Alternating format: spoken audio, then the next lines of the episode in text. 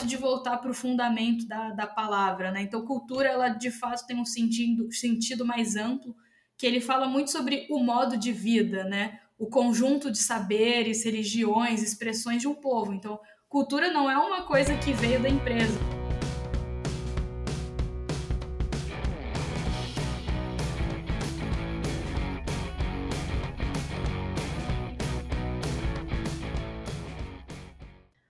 Oi, pessoal, bem-vindos a mais um episódio do The Employer Branding Podcast. Meu nome é Greta Bueno, eu sou uma mulher branca, loira, de 29 anos, da cidade de São Paulo.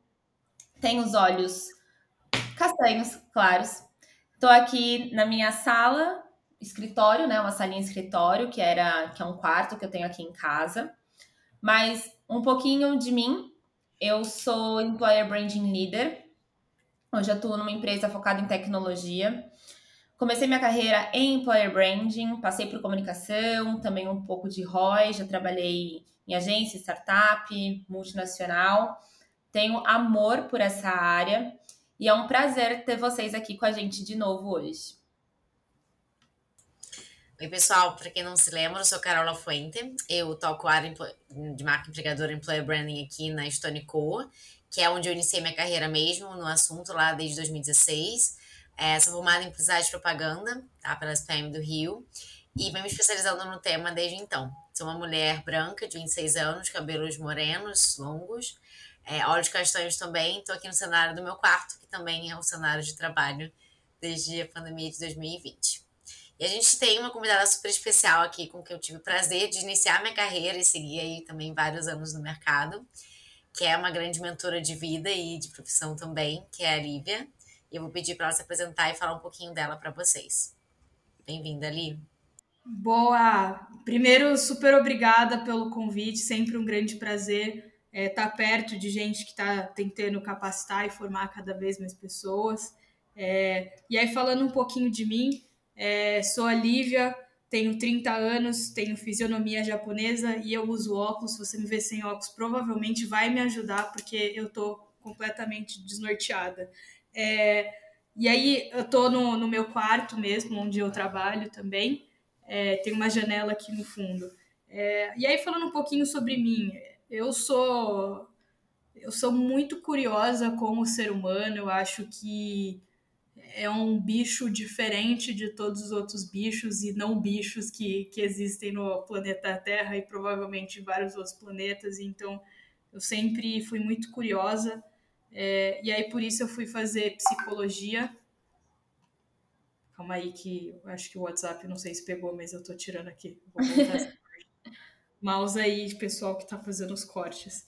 É, vou voltar pro, do, da, da psicologia, tá? E aí, por isso, eu fui fazer psicologia, é, me formei, fiquei sem saber o que eu ia fazer, acabei ingressando é, na Stone, é, na área de pessoas, né? Então, psicologia meio que acaba sendo algo natural. Quando entrei, a Stone tinha 80 pessoas, entrei pelo programa do Recruta, que é, é hoje um dos maiores processos seletivos do Brasil, mas também um grande ritual de cultura da companhia, que eu tive a oportunidade de ajudar a escalar esse processo, né? É, hoje a companhia tem cerca de 15 mil pessoas, estou lá desde o comecinho, então ajudei a empreender a, a, cultura e a área de gente como um todo. É, e acho que a parte mais legal de tudo isso é que quando, né, se eu sou curiosa pelo ser humano, quando você olha sob a ótica né, de alocação de tempo dos humanos, pelo menos um terço da vida dessas pessoas é trabalhando, né? Da média das pessoas é trabalhando. Então, sempre tive essa curiosidade para conhecer um pouco mais e aí até um pouco por isso fui fazer é, mestrado, estou fazendo, finalizando meu mestrado aqui na FGV na linha de gestão de pessoas e o meu, o meu trabalho de conclusão né, do mestrado é na linha de gestão de carreira, né, orientação profissional, porque de fato acredito muito que essa relação homem e trabalho está muito conectado, né, do lado da empresa com a área de recursos humanos, com a área de gestão de pessoas, que é onde eu trabalho hoje, e também sob a ótica do indivíduo, sob a ótica do funcionário, do empregado, está muito ligado aí essa parte de carreira. Então, é um pouco assim que eu venho construindo minha trajetória. Primeiro a paixão e depois disso você vai levando todo o resto. Legal. E aí, se eu peguei um estágio bem início, né, lá em 2016, a história já tinha quase 900 pessoas, né, ali. Você pegou um estágio ainda mais é, inicial e a gente acaba sempre falando, né, que as primeiras 100 pessoas elas definem muito a cultura e como qualquer startup que né, não tem tanta notoriedade de marca ainda, ela precisa ter uma cultura muito forte, um propósito muito forte para que as pessoas de fato confiem e de certa forma arrisquem, né, ali naquele sonho, é, ao invés de várias outras marcas que já são consolidadas no mercado, né? Então acho que é legal você contar um pouquinho pra gente, Li, primeiro, bem passos atrás, o que, que é cultura na sua visão. É, e como é que foi esse processo, de fato, de construir essa cultura na Estônia, né? E trazer isso como um grande ponto de argumentação para que a gente pudesse formar o time ali naquela época. Boa. É, eu vou separar em duas a resposta. Se eu me perder, você, Lafuz, já me conhece, você volta e me, me traz para a terra, tá? É, mas aí falando um pouco sobre o que é cultura, tá? Então, eu gosto de voltar para o fundamento da, da palavra, né? Então, cultura, ela de fato tem um sentido, sentido mais amplo, que ele fala muito sobre o modo de vida, né? O conjunto de saberes, religiões, expressões de um povo. Então, cultura não é uma coisa que veio da empresa, né? Cultura é, cara, sei lá, a cultura do Japão, que é da, as minhas tradições, minha origem, né? É, pode ser a cultura né, da, da religião católica. Então, cultura tem muito mais a ver com modo de vida. E aí a gente tem, né, dentro disso, um desmembramento que é a cultura organizacional. Então, o que é essa cultura organizacional? Nada mais é do que esses conjuntos de saberes, esses conjuntos de expressões, esse modo de vida dentro de uma empresa, né? Ou seja, é basicamente né, os comportamentos e normas é, que definem a maneira como, entre aspas, se faz as coisas dentro dessa empresa, né? E aí é, é legal porque eu acredito muito que você pode tirar muito através da própria academia, né? A própria ciência já responde uma boa parte das perguntas que a gente ainda nem se fez, né? Então, o Edgar Schein, ele foi um dos maiores estudiosos do assunto de cultura, ele inclusive tem um livro que chama Cultura Organizacional e Liderança, para quem quiser ler, tem em português também. E ele fala que a cultura organizacional ela é moldada por três elementos, né? Três pilares essenciais. Primeiro, é, a questão de crenças e valores expostos, então a gente tem muito a ver com é, aqueles clássicos de missão, visão e valores, né? Geralmente está no site, em todo lugar.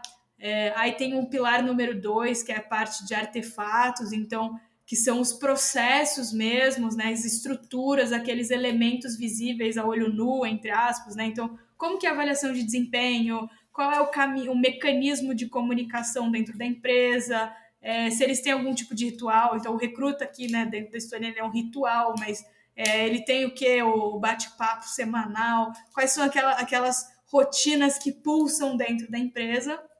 E tem um terceiro, que eu acho que esse é o mais difícil e que poucas pessoas elas param para refletir nisso, mas é o que a gente chama de suposições básicas, né? O que, que são essas suposições básicas? É aquela percepção, sentimento e pensamento das pessoas que interagem com as pessoas dessa organização, né? Então é uma, ah, essas pessoas aí são tudo da Stone. Aí quando você fala isso, a pessoa lá na cabeça dela já infere pessoas X, Y, Z, né? Aí só para não falar de empresa, eu tenho certeza que a hora que eu falei assim, ah, eu tenho fisionomia japonesa, né? Que eu falei isso exatamente no começo do, do, do podcast Algumas pessoas provavelmente já pensaram, não estou falando que é real, né, para todo mundo, mas com certeza algumas pessoas já pensaram: ah, ela é nerd, ah, ela deve ser super quietinha. Por quê? Porque a gente cria alguns estereótipos, né? E aí a cultura organizacional, essas suposições básicas, ela tem a ver com como as pessoas elas pensam, sentem, né? E, e tem de percepção sobre as pessoas que com quem ela interage dentro dessa empresa, né? Então, é, você pode perceber que você consegue controlar dois de três, né? Você como empresa. Por quê? As suposições, eu assim, eu não consigo entrar no cérebro da Greta, não consigo entrar no cérebro da Ana Carolina Della Fuente, não consigo entrar no cérebro de você que está lendo e falar, você tem que achar aqui a Estônia dessa forma, você tem que se sentir dessa forma. Isso é uma coisa muito individual, né? Mas você tem as crenças e os artefatos, né? E aí, a Lafu indo para a segunda pergunta, né, que é como é que foi isso na Stone, eu acho que o fato de você entender né? É, e dar clareza para esses dois primeiros pilares, que é o que? As, as, o quê? As crenças e os valores expostos e os artefatos, isso influencia nas suposições, né? Então, quando a gente fala de crenças e valores, a gente de fato fez um trabalho muito grande de posicionamento, de dar clareza para quais eram os nossos valores e como isso representava na prática. E mais do que isso, né? Aí tem a parte de artefatos. Quando você via que as pessoas elas estavam, né, piorando, elas não estavam agindo de acordo com o que a gente esperava, né? Como é que a gente faz um processo de saída para que esse tipo de comportamento não se repita dentro da empresa, né? Então, cultura organizacional não é não é só sobre falar, é sobre fazer. E muitas das vezes o fazer está muito mais associado a um é, o que você não permite do que o que você permite. Então, eu vejo muita empresa falando: ah, um dos nossos valores é, sei lá, transparência. Só que, na verdade, quando ele fala transparência, você espera o quê de uma relação transparente? Que eu possa, né, abrir o jogo, falar o que eu estou pensando, o que eu estou sentindo, obviamente de maneira respeitosa. É, e que quando as pessoas não compartilharem aquilo que elas pensam e sentem, é, se isso começa a virar um negócio de fofoca no canto, nos corredores, que isso seja punido de alguma forma, né? Isso são os artefatos. Então, quando a gente fala de Stone, a gente literalmente fez um checklist mesmo. Ó, os valores, isso é uma coisa, e outra coisa é vamos desenhar o ciclo de gente e como é que a gente faz esses valores, que é aquilo que a gente quer, né, reforçar, recompensar e que a gente quer que as pessoas usem, né, vão para esse caminho, moldar esses comportamentos e normas, né? Como é que a gente faz pessoas irem para lá, né? Então a gente desenhou todo o ciclo de gente, a gente olhou a avaliação de desempenho. A nossa primeira avaliação de desempenho, ela era só comportamental, porque a gente não sabia medir performance ainda, entendeu? Então a gente de fato estava fazendo, né, o ciclo de gente, o onboarding, a gente compartilhava a história inteira da companhia. A gente sempre foi muito pensando em quais são as coisas, né, quais são os rituais, as rotinas dentro do ciclo de gente, para que as pessoas conseguissem ver não necessariamente a cultura, porque a cultura é uma coisa dinâmica, ela é moldável de cada pessoa nova, que cada pessoa que pensa sobre o que é a cultura da Estônia, ela já está mudando a cultura da empresa. Mas a gente criou uma série de ferramentas para tentar influenciar a mentalidade, a percepção, sentimentos, pensamentos das pessoas sobre a empresa, né? Então, Acho que é um pouco isso. Não sei se eu respondi a pergunta ou eu fui, fui muito longe. Respondeu, pelo menos para mim respondeu. E aí, Lívia, tinha uma pergunta assim, é, assim, sua explicação foi maravilhosa, assim, maravilhosa, didática, profunda, sim, incrível. E como que você vê, é, quando a gente fala, porque quando a gente fala de marca empregadora, tem ainda muita confusão né? Rola uma confusão ali que é a marca, a marca é a cultura, aí o EVP, é, fica, isso fica meio misturado para quem não é da área, para quem não tem esse conhecimento, né? Como que você percebe, então, essa relação entre a cultura e a marca empregadora? Como que você vê isso? Boa, legal. Vamos lá. Eu, eu acho que a relação ela é muito. Eles são quase a mesma coisa. Só que a cultura, ele não é algo que depende de um indivíduo ou de uma os fundadores ou do RH. Ele é uma construção é, coletiva é, que ela é dinâmica, ela é social e ela é intangível no sentido de que eu posso apreender, mas eu não posso materializar, não é uma coisa que eu consigo fisicamente pegar, né? E quando você olha para a marca empregadora, Aí não, de fato, né, que eu achei muito trabalho de vários de vocês, como por exemplo da, da Lafu e da Greta, né? Você de fato, né, o EVP, né, que é o Employee Value Proposition, ele é literalmente, cara, qual é, né, a proposta de valor para o empregado, né, para a pessoa, employee, né, o empregado, para a pessoa que trabalha, né? Então você materializa, você faz um artefato, né? Você coloca na, na, na boca no trombone para deixar, para comunicar para o candidato, para o funcionário, o que, que ele vai ganhar de retorno ao trabalhar na empresa. Né? Então ele fala o que, que é o que, que é espera-se de uma pessoa. Então você está influenciando na, na, na mentalidade, na percepção da cultura. Eu diria que, que, que, fazendo uma analogia simples, eu vejo que a cultura é, né, é como se fosse a personalidade da empresa. Então, assim, eu, eu não consigo falar assim, ah, não, porque a. E, né, nem conheço a Greta, vou falar realmente assim, não, porque a Greta ela é extrovertida, ela é uma pessoa divertida, ela é uma pessoa engraçada, tal, né? Só que aí você vai encontrar a Greta e ela tá brava, brigando com alguém porque aconteceu alguma coisa. Você fala assim, mas o que aconteceu, né? Por quê? Porque é uma pessoa, um ser humano. E assim, a, a cultura, a empresa ela é feita de pessoas também. Então a cultura é como se ela fosse a personalidade de uma empresa. E o EVP, o que, que é o EVP? É como se fosse o elevator pitch. É o elevator pitch da, da Greta, que é, sabe aquele momento que ela vai numa entrevista de emprego ou ela en encontra uma pessoa muito importante, ela tem dois minutos para se. Ou assim, agora, né? A Greta ela falou um pouco sobre quem ela é. Obviamente, o que a gente falou dela não é ela, né? Não 100% pelo menos, mas é uma, é uma fotografia do que a Greta quer que as pessoas saibam da Greta, entendeu? Então, a personalidade da Greta, quem a Greta efetivamente é, nem a Greta sabe tudo da Greta, entendeu? Então, eu terapia. acho que... É por isso eu faço terapia. É? Por isso que eu faço terapia. Exato, entendeu? E qual que é a terapia da empresa, né? Mas brincadeiras à parte, é, é, eu acho que assim, o employer brand e o EVP, ele é a maneira como a pessoa se apresenta, né, né, colocando como se fosse o indivíduo, a maneira como ela se apresenta para as pessoas com quem ela interage.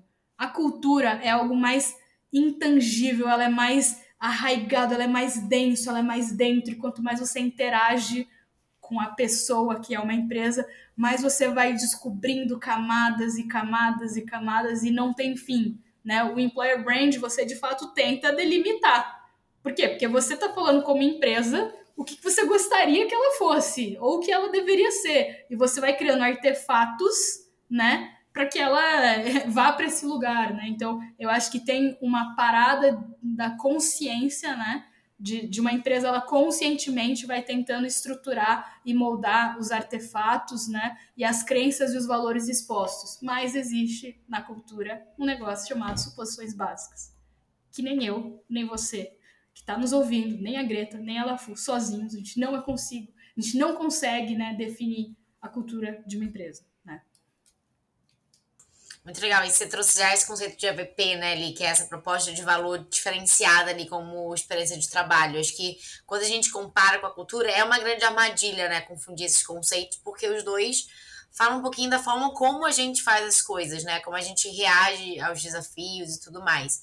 É, mas eles são bem diferentes, como você falou, né? A cultura ela é muito da essência e não responde perguntas básicas que o EVP responde, né? Como, por exemplo, por que, que você quer trabalhar aqui, por que, que você não quer, por que, que você segue trabalhando, por que, que você deixa de trabalhar, né? Então são conceitos um pouco diferentes. Mas não, sim, tem esse... só tem um asterisco claro. que não necessariamente toda empresa tem um EVP e um employer brand, né? Tem uma área, tem um time que reflete, pensa sobre isso e se posiciona dessa forma não existe uma empresa sem cultura. Ela pode não querer ter a cultura que ela tem, mas todo mundo tem uma todo mundo, né? Toda empresa tem uma cultura organizacional. É a mesma coisa. Nem todo mundo pode ter um bom storytelling, um bom pitch para se descrever, para que as pessoas, enfim, se apaixonem por ela. Mas todo mundo tem personalidade. Hum, é meio a minha eu gosto de fazer essa analogia para ficar um pouco mais claro, sabe? Não, e é perfeito. Foi o que você falou, né? Ainda bem que você fez aquele, aquela contextualização, né? Então, teoricamente, o conceito é isso, como um grupo de pessoas vai se comportar. E as pessoas vão se comportar, né? Querendo que a gente influencie isso ou não, elas vão encontrar um jeito comum né, e similar de comportamento. Então, acho que é bem legal ter essa diferenciação clara de cultura e EVP, né? A gente acaba falando também, né, Gri? Marca empregadora, como fala de reputação, também é um negócio que é inerente da sua atuação sobre o assunto ou não, porque as pessoas sempre vão pensar algo de você. Né? Então a gente tem que ter um cuidado na forma como a gente também se posiciona, senão a gente deixa isso ao léu, né? E as pessoas vão tomar opiniões ali diversas sem que a gente consiga influenciar ativamente, né? Então, acho que os conceitos estão muito atrelados, de fato. Mas, uhum. além disso, tem outros vários erros que a galera pode cometer nesse meio do caminho, né, Gri? Sim. E é só fazendo é, faz, esses, essa situação, né? Por exemplo, em relação à marca empregadora, tinha algumas coisas que vieram aqui que acho que vale compartilhar. Quando a gente fala da marca empregadora, da existência dela, ela tem tanto uma existência quanto uma cultura, do nosso ponto de vista. Ela existe. A partir do momento que você tem uma empresa, você tem uma marca. Ponto. Se você cuida dessa marca, se as pessoas falam bem da sua marca, ou falam mal, não sei. Mas que você tem uma marca, você tem, porque para ter a organização, né? Se tem uma organização, você tem uma marca. E você aí, tem uma reputação, né? Você tem uma reputação, exatamente. E aí que entra o profissional de employer branding para de fato fazer a gestão, que é muito simples. Colocou o ING, você faz gestão, simples como isso, né? Para entender o termo, na prática não é, não é tão simples assim. Mais um ponto interessante dessa confusão que tem de EVP, employer brand, cultura, que a gente precisa muito entender, principalmente vezes profissionais que vêm das áreas de comunicação, marketing, comunicação interna, próprio EB, é que a cultura, entender a cultura da sua empresa é fundamental, assim. Não tem como você não fazer esse trabalho com os profissionais de cultura da sua empresa, para que de fato você consiga identificar ali no EVP, identificar a sua proposta de valor, para que você consiga fazer a gestão da marca dessa marca empregadora. Porque quando a gente faz o trabalho do EVP, ele tem essas respostas, né? Por que, que você fica, por que, que você sai, mas ele também, essa proposta de valor, ela não é uma proposta de valor que ela é traçada pelos sócios acionistas. Ela é traçada a partir, por isso tem metodologia, a partir da percepção do que aquelas pessoas dentro daquela cultura, dentro daquela organização, elas entendem como valor. E às vezes esse valor também não é valor, quando a gente fala valor, necessariamente é bom, tá? O valor é um termo que a gente usa na EVP como atributo ali da marca. Então, essa cultura, conforme for, ela vai refletir no seu diagnóstico ali da proposta de valor. E aí você vai ter que atuar. Se for incrível, maravilha, né? Você olha e fala, nossa, tudo incrível, tudo maravilhoso, a cultura é linda, a proposta de valor do EVP saiu super fácil. Então, ele tem um quê de como a gente, de como aquilo é percebido, essa proposta de valor, e para onde essa empresa quer ir. Então, qual, qual tipo de pessoa que ela quer atrair, por quais motivos ela quer atrair, só que isso, e aí acho que é muito do que você falou, Olivia, é a cultura que você tem. Tá, qual que é essa cultura? A marca empregadora vai tentar, de alguma maneira, no momento de venda dessa marca, utilizar essa cultura como um ponto de atração. Ou mesmo, né, ajudar, ajudar, gente, não é fazer. Por isso tem as pessoas que olham para a cultura, né? Profissional de EB não é profissional de cultura. Então, para a gente não, não, tentar invadir a área do coleguinha sem ter a habilidade necessária para isso, tá? E aí você começa realmente a ver essa cultura e trabalhá-la, né? Trabalhar a sua marca para atrair e reter esses talentos que têm a ver com a sua empresa. E aí, fechando, qual que é o ponto fundamental? Não tem como, não faça isso, não minta. É, você não, não tem como você chegar e falar assim, olha, esse profissional que eu quero, então eu vou falar que minha cultura é super descolada, né? Que eu sou uma, sou uma empresa jovem, é a minha cultura é descolada, minha proposta de valor é crescimento acelerado. Você chega lá e não é nada disso. Então, é importante que todas essas áreas tenham uma relação para que de fato você consiga fazer uma gestão de marca empregadora genuína, boa ali, né, para os seus, uh, seus candidatos, para os seus, seus colaboradores mas nunca esquecendo que você precisa fazer essa ponte com a sua área de cultura e outras áreas. É que aqui a gente está falando muito da cultura, tá? Então era um adendo ali que eu tinha que fazer. Eu nem sei se tem a próxima pergunta, porque a Carol, eu vou me estendendo. A Carol sempre falo isso, ela faz as pautas e eu vou saindo nas pautas. Assim, é, a questão de, das dúvidas, né? Que, é isso, Carol? Tá certinho? Essa, essa pergunta é, tenho que fazer. Se fizer sentido também, Gre, vê, vê se faz Hã? sentido, senão a gente já. Uma, é, a minha. Carol vai fazendo assim, ó, Greta, essa pergunta aqui que você tem que fazer. Não, deixa eu ver aqui. É, eu tinha uma pergunta que eu, eu fugindo do roteiro, né? Pode Lívia, assim, quando, como que a gente. Oi? Pode fugir, eu não me importo, não. Você que né, é muito especialista nesse assunto, quando que você, quando você vê, a, quando tem essa percepção de mudança da cultura de uma empresa, como que a gente resolve isso? Quais são as práticas? Quais são as atividades que você tem ali no dia a dia? Então, conforme foi crescendo, foi o que você falou, é uma coisa orgânica, vai crescendo e a gente sabe que organizações, né, como a sociedade, problemas começam a acontecer. E, infelizmente, existem muitas organizações ainda que, para, entre aspas, ajustar uma cultura, vem o top-down. Então, é assim, vai ser assim, ou se não é todo mundo demitido. é, quase colocando uma gestão de crise na cultura. Como que você vê esse crescimento e como de fato a gente consegue fazer com que esse ambiente volte dentro de uma cultura que é a cultura que a organização deseja, né? Do ponto de vista positivo, obviamente.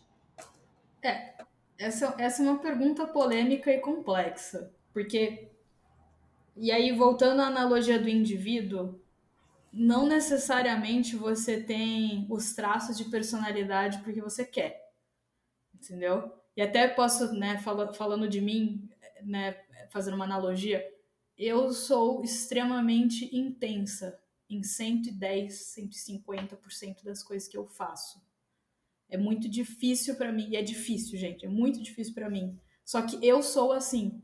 E eu sou intensa nas minhas relações, eu sou intensa no meu trabalho, eu sou intensa no meu mestrado. Se eu decidir que eu vou tocar violão, que de fato aconteceu durante a pandemia, eu fico lá 10, 50, 250 horas até eu de fato aprender a tocar a música que eu quero aprender. Então, isso é um traço da minha personalidade, não, é uma, não foi uma coisa que eu fiz porque eu quis, né? Então, é, é meio difícil é, a gente falar sobre mudança cultural porque eu acho que tem um negócio que ela depende dos indivíduos, né?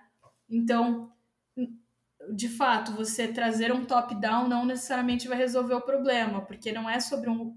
Não é, é tipo você falar assim, Lívia, você pode ser menos intensa? Não. Eu não, assim, eu, eu, eu tô falando com tranquilidade. Não, eu não posso. Não é porque eu não posso, porque eu não quero, é que eu não consigo. Então, qual que é o papel, né? E por que, que eu acho que o RH, na né, área de pessoas, pode protagonizar nesses momentos? Porque eu acho que se tem alguns comportamentos que a gente não quer incentivar e não quer valorizar, quais são os mecanismos de gente, né, que você pode fazer para tentar minimizar, mitigar, ou tem um outro fator também que você pode simplesmente aceitar, né? Então, vamos lá, é, sei lá, a empresa ela é muito, né, sei lá, a gente tem muita dificuldade, a gente é muito, falando da história, né, a gente é muito empreendedor. As pessoas aqui elas gostam de criar coisas e entre aspas quebrar paredes, quebrar barreiras. Isso é maravilhoso. Foi o que fez a gente sair da onde a gente saiu para onde a gente está. Só que isso tem um, um trade-off, né? Ela tem um, um, um, uma parte negativa associada muito grande Agora pensa se fosse uma pessoa, aquela pessoa acelerada que está sempre querendo fazer, questionar, mudar, qual que é o problema disso? Geralmente é uma pessoa bagunceira, que ela, né, deixa as coisas pela metade que ela já saiu correndo para resolver outra coisa, né? Então, como é que você, né, né no, na, na função de gente, como é que você pode fazer para tentar fazer com que a cultura, que ela é uma cultura empreendedora, ela não se auto-elimine, né? Porque se você tem um nível né, de, desse poste de companhia, como é que você pode fazer? Então, eu acredito muito que você tem que fazer através dos sistemas de gente que tem à sua disposição. E isso começa pela estrutura organizacional, entendeu? Que é, cara, por exemplo, quando eu falo estrutura, é estrutura mesmo, né? Qual que é a governança corporativa? Como que é o C-level? Qual é a mentalidade das pessoas que estão na, na alta liderança? isso já vai mudar um pouco o guidance, não porque é um top-down, mas simplesmente porque são os principais tomadores de decisão. Então, se ele fala assim, vai, vai, vai, acelera, você influencia as pessoas abaixo deles a acelerar. Agora, se a pessoa fala assim, calma, tá rápido demais, vamos refletir, isso já dá um direcional, isso muda a cultura. Por isso que eu falo que a cultura ela é algo intangível e que ela é dinâmica e ela fica se ressignificando o tempo inteiro, porque cada elemento novo que entra, ele modifica a sua cultura. O livro do Edgar Schein é, é muito legal, ele fala sobre essa parte de socialização, né? Então, é, é muito difícil, Greta, responder a tua pergunta, porque eu, particularmente, não acredito que existe cultura perfeita, assim como eu não acredito que existe personalidade perfeita. E se alguém está te vendendo isso, acredite, estão te enganando, entendeu?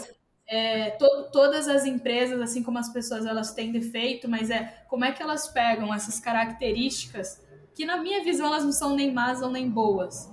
Só que se mal alocadas, se colocadas num lugar que não a pertence, pode dar problema, entendeu? Então, é muito mais de você conseguir, por exemplo, né?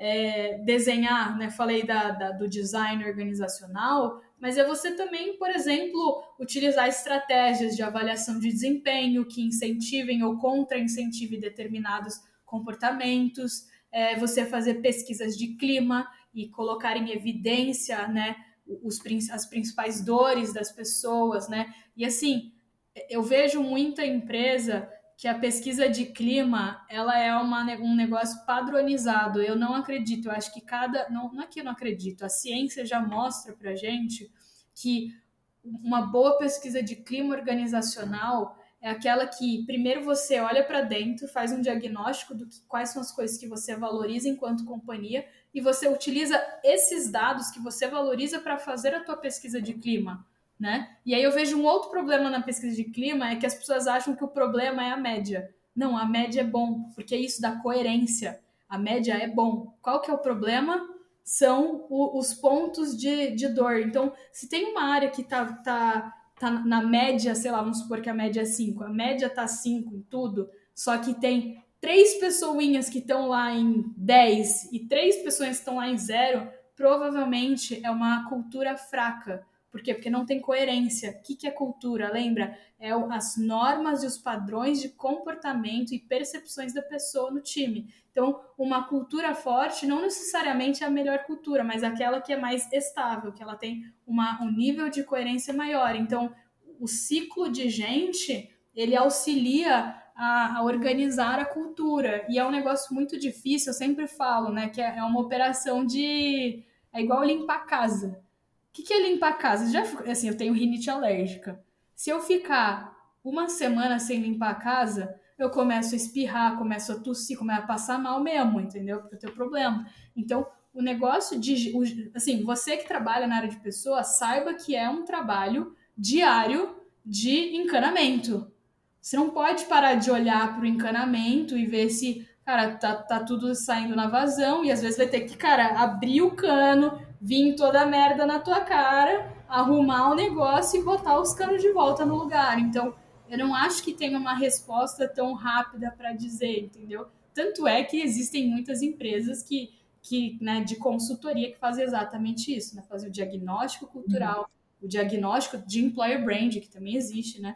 Existem os diagnósticos que eles entram lá na empresa, descobrem, entre aspas, né, os traços de personalidade que estão né, mal alocados, mal identificados, ou que as pessoas não têm consciência, né? Porque muitas das coisas a gente faz é de maneira inconsciente, né? Para tentar trazer à tona e ou tentar modificar esses padrões. E, de novo, acredito muito no ciclo de gente para apoiar isso. É, mas, assim, é muito duro, né? Muito difícil. Eu, eu, particularmente, assim, se eu pudesse falar, assim, de uma empresa com uma cultura forte, grande, estruturada, é a Disney, né? Porque é surreal o que eles fazem, a quantidade de funcionários que eles têm e o mesmo nível de. E quando eu falo Disney, é Disney Park, tá? Eu não, eu não vou falar da Disney de entretenimento, Disney Plus. Eu estou falando, cara, quando você vai num parque da Disney, você pode ir daqui a tipo 10 anos, 50 anos. Cara, é sempre o mesmo padrão de experiência. E pior, eles é um nível de rotatividade muito alto. O que, que é isso? É uma cultura forte, padronizada, com um ciclo de gente muito estruturado, né? Desenha desde o do treinamento, não, desde a contratação, treinamento, formação, employer brand, eles fazem tudo muito bem feito, né? Mas enfim, acho que eu desviei super da pergunta, eu, é porque eu não tenho a resposta, tipo, ah, a receita de bolo é isso, não, isso, Não, não tem, mas a, a pergunta foi provocativa mesmo, a pergunta tinha esse, esse propósito. Exato. E eu acho que foi o que você falou, né? É super difícil fazer com que esse grupo de pessoas ali adote um determinado comportamento e ao mesmo tempo você tem que ter uma mega coesão em todo esse processo, né? E não sei como você falou, não tem certo e errado, né? Cultura corporativa, assim como marca empregadora, cada empresa tem a sua e tem que descobrir o que, que dá certo. Né? De fato, acho que é, é importante ter esse ponto, mas a gente pode talvez se inspirar em bons cases, né? Em boas práticas, em coisas que deram certo para aquelas pessoas, dadas aquelas condições né, de, de mercado, de negócio. E aí, para a gente talvez ter um pouco de, de inspiração para a galera que está escutando o podcast, assim, o que, que você acha que deu certo na Estônia ali? Uma boa prática ou um case que você acha que de fato poderia ser um exemplo de uma boa aplicação e reforço de cultura? É, eu, eu tenho muito medo desse negócio de exemplo a ser inspirado, algo que deu certo, porque. E aí, de novo, eu sempre gosto de fazer analogia com o indivíduo, porque eu acho que é mais tangível e fácil. Eu acho que só consegue falar certo depois de um longo período de tempo. Se possível, né, em termos, né, sei lá, a empresa já não existe mais e o que, que quando deu certo, quando deu errado, qual foi o ápice, qual foi né, o vale. É, então, acho que é muito cedo. A Estônia ela tem menos de 10 anos, quer dizer, ela fez exatamente 10 anos, mas eu vou falar um pouquinho de algumas coisas que eu acho que, é, que, que, elas dão um direcional. Né? Vou, vou dar um exemplo. Eu acho que a gente tem uma cultura muito forte de incentivo à formação.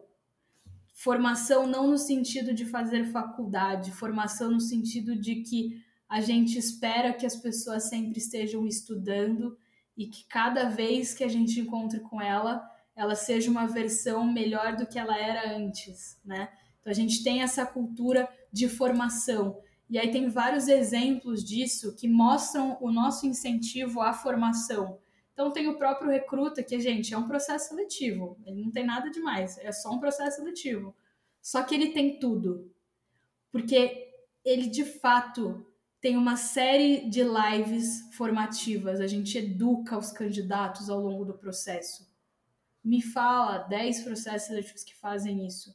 A gente prepara da nossa cabeça, a gente faz a curadoria de conteúdos para fazer uma newsletter quinzenal que a gente manda para os candidatos, para ajudar ele com técnicas de como ser aprovado em um processo seletivo, de dicas de carreira, né? de dicas de soft skills, como montar um bom storytelling, né? Então você tem uma série de coisas formativas. Isso é só um processo seletivo, né? Além do processo seletivo, a gente tem a Biblioteca Stone, que inclusive é só entrar lá, Biblioteca Stone, aí você vai ver tem um monte de livro, a gente fez a curadoria. E assim, não tem absolutamente nenhum ganho com isso. É literalmente, cara, esses são os livros que as pessoas da Stone gostam de ler. Aqui a gente. A biblioteca é. Desculpa te cortar, mas a biblioteca é, é só para só pro pessoal da Stone? Não, é, é público. Ah, então peraí. Então passa essa URL. Você pode entrar na biblioteca Stone e aí você clica lá. Eu quero aprender a vender. E aí a gente entrevistou um monte de gente do nosso time de vendas para ver quais são os livros que as pessoas de vendas leem para se especializar em vendas. Aí você clica, não, quero saber de liderança. Quais são os livros de liderança que os nossos líderes leram para aprender a liderar? Então, você vai dando exemplos do que, que é formação. Aí a gente tem uma plataforma nossa da companhia, esse é só dentro, tá? Esse é só interno, que se chama Estuda. Estuda, o nome da plataforma se chama Estuda, com o objetivo de incentivar a educação de maneira online. E mais, de três em três meses, a gente vê que as pessoas que mais fizeram cursos dentro da Estuda e a gente manda livros para casa delas. Gente, isso é uma cultura, você não vai ver nos valores da Stone. Estude, pá, pá, pá, pá, pá. Mas quando você olha todos esses artefatos, todas essas coisas, ele mostra a nossa valorização pelo desenvolvimento da pessoa. E quando a gente fala desenvolvimento, não é eu vou te educar, é estou te dando todas as ferramentas para você, você protagonizar o seu desenvolvimento porque eu realmente não acho que é papel da empresa a sua carreira. A sua carreira é você que faz, né? E aí eu acho que tem, tem muito essa. E aí quando você entra na Stone, a gente tem um onboarding cheio de conteúdo sobre cultura, sobre história, sobre estratégia, sobre o negócio, sobre o nosso cliente. Então, você entende que assim, a pessoa entra, ela fala assim: caraca, eu tenho que estudar para trabalhar aqui. É, então, sabe essas mensagens inconscientes? Então, assim, isso para mim é um motivo de orgulho que eu tenho. De novo, muito cedo para dizer que é, dá certo ou dá errado, é, mas eu acho que é algo que a gente construiu aos poucos. Eu lembro quando a gente idealizou a biblioteca, eu lembro quando a gente idealizou a parte de formação do candidato, eu lembro quando a gente fez o, o, o onboarding pensando exatamente tudo que a gente queria que a pessoa saísse não com todo o conhecimento, mas com gostinho de quero mais, quero estudar mais, entendeu? Então eu acho que tem essas pequenas coisinhas, essas nuances que você, né, da área de gente pode criar essas experiências que você incentiva as pessoas. E aí, quando você, você entende que você tem uma biblioteca Estônia, as pessoas que gostam de ler e estudar, elas falam assim: caraca, essa empresa, eles catalogaram livros para eu estudar, que coisa maravilhosa, entendeu? E aí a pessoa que se identifica com a causa do estudo fala: pô, eu também quero, né?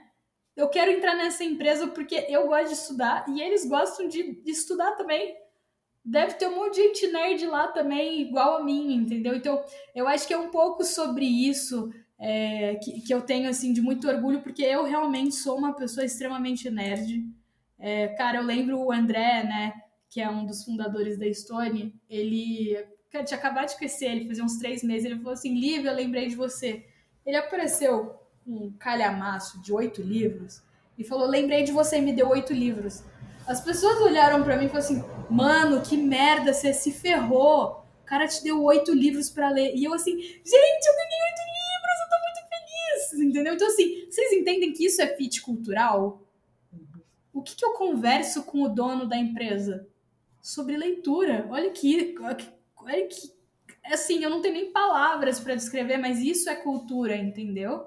E eu, e eu continuo, e eu reverbero. Eu gosto de conversar com o meu time sobre leitura se vocês olharem todas as coisas que eu posto na internet, essas coisas, você sempre vai ver dica de artigo, dica de livro, que eu sou assim. E por acaso a Estônia também é assim.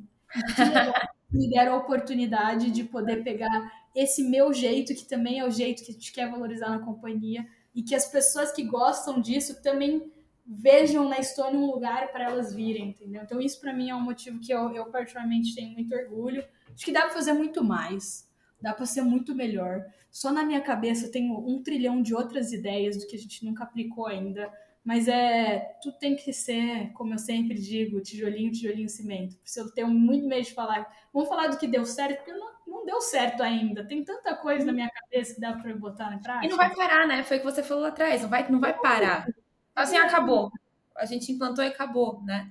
Acho que a gente está chegando no finalzinho. Eu tinha. Você quer puxar essa última pergunta, Cá? A gente está chegando, acho que bem no finalzinho. Não, pode pegar a bola, Gri. Não, ela fez assim, eu falei, você, você viu como eu perguntei? Você quer puxar essa última pergunta? não, a gente não tá. Não, não, não estamos comunicando aqui. Não, acho que aproveitando isso que você estava trazendo, dessa questão da cultura, e que tem muita coisa para fazer ainda, é, nesse final, Lívia, como que você vê, aí num cenário macro, né, pensando que realmente é, as empresas estão olhando mais para pessoas que já devia estar tá acontecendo isso faz muito tempo, a gente sabe, mas começaram a criar novas práticas, olhar mais. Em EB a gente tem várias tendências, né, que já é percebido no mercado, mas do ponto de vista de cultura, para onde você acha que as coisas estão indo? Quais são essas possíveis tendências assim no futuro que, putz, isso aqui vai cair com certeza, porque não rola mais. O é, que, que você percebe como esse cenário geral para as pessoas, principalmente que atuam na área, né, também? Aí, só para entender, quando você está falando é tendências na área de pessoas, tendências no assunto de cultura ou tendências no mundo, no mercado de trabalho? Na área de cultura. Tá. As pessoas trabalham. É porque cada empresa tem uma divisão, né? Eu entendo das minhas experiências, tinham pessoas que olhavam só para cultura. Mas aí, se tiver uma experiência diferente com outras áreas, né, que olham ali mais para pessoas no geral, como que você vê esse trabalho sendo feito? É, eu eu acho que eu vou falar no final do dia sobre tendências da área de pessoas, que eu acho que no final do dia, para mim, um, um, dos maiores e grandes papéis da, da área de pessoas é gerir pessoas.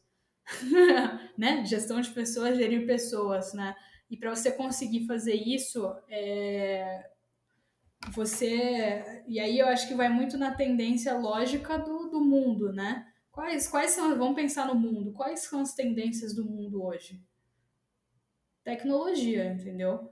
Então, assim, eu não consigo enxergar um cenário em que a gente, como área de pessoas, é, não tenha que se adaptar à implementação de softwares ou a desenvolvimento de tecnologias que nos ajudem a melhor gerir as pessoas. Então, é, vamos lá, né?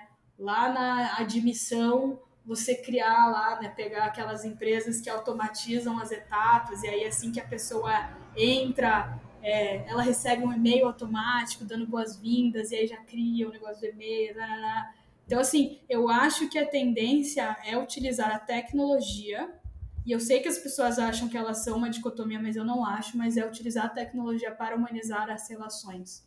Porque, é, e aí é, é, é, uma lógica, né? O ser humano, o que, que o ser humano é bom? O ser humano é bom em criação, cria, criatividade, é, relações humanas, afeto. Isso são coisas que a máquina não consegue fazer por nós. E o que, que a máquina é muito boa? Trabalhos repetitivos, você não precisa refletir, você não precisa abraçar as pessoas. Então, se você conseguir pegar todos esses trabalhos repetitivos, como por exemplo, apertar o botão para enviar o e-mail para cada um dos candidatos, gente, isso é falta de tecnologia, entendeu? Ou, cara, você pegar os currículos e ler um por um na mão, que é um trabalho repetitivo, entendeu? Aqui, ó, fica uhum. assim. Todos esses trabalhos repetitivos, eu realmente acho que a gente precisa encontrar mecanismos de equilíbrio, né? Para que a gente encontre um modelo em que a máquina faz o trabalho braçal de repetição e o humano consiga processar essas informações provenientes da máquina e utilizar a favor do humano, né? De nós mesmos. Então, eu acho que a tecnologia vem para automatizar diversos processos vem para mudar a experiência né, das pessoas e, por consequência, tanto o employer brand quanto a cultura organizacional qualquer coisa que muda o comportamento muda a cultura, né? E, e, e, isso ela pode ser feita de uma maneira horrível, né? Então eu gosto muito do exemplo do avião. O avião é o seguinte: o avião é uma grande invenção da tecnologia. Foi usado para atacar bomba lá, né, no Hiroshima e Nagasaki. Mas também foi feito para aproximar todos nós. Você faz uma viagem Rio de Janeiro São Paulo em 40 minutos. Você, cara, vai para a Europa, que antes demorava de 20 a 30 dias para você ir de navio para Europa, você faz em 8 horas. Eu inventei, eu não sei quantas, 12 horas, não sei quantas horas são, entendeu? Tecnologia não é boa ou má por natureza, porque a tecnologia não sente. Quem faz a tecnologia ser boa ou ruim são as pessoas. Então, vocês, pessoas que estão nos ouvindo, apropriem-se do melhor da tecnologia, dos aviões, do RH, para utilizar a nosso favor. É isso que a gente fez com o Recruta.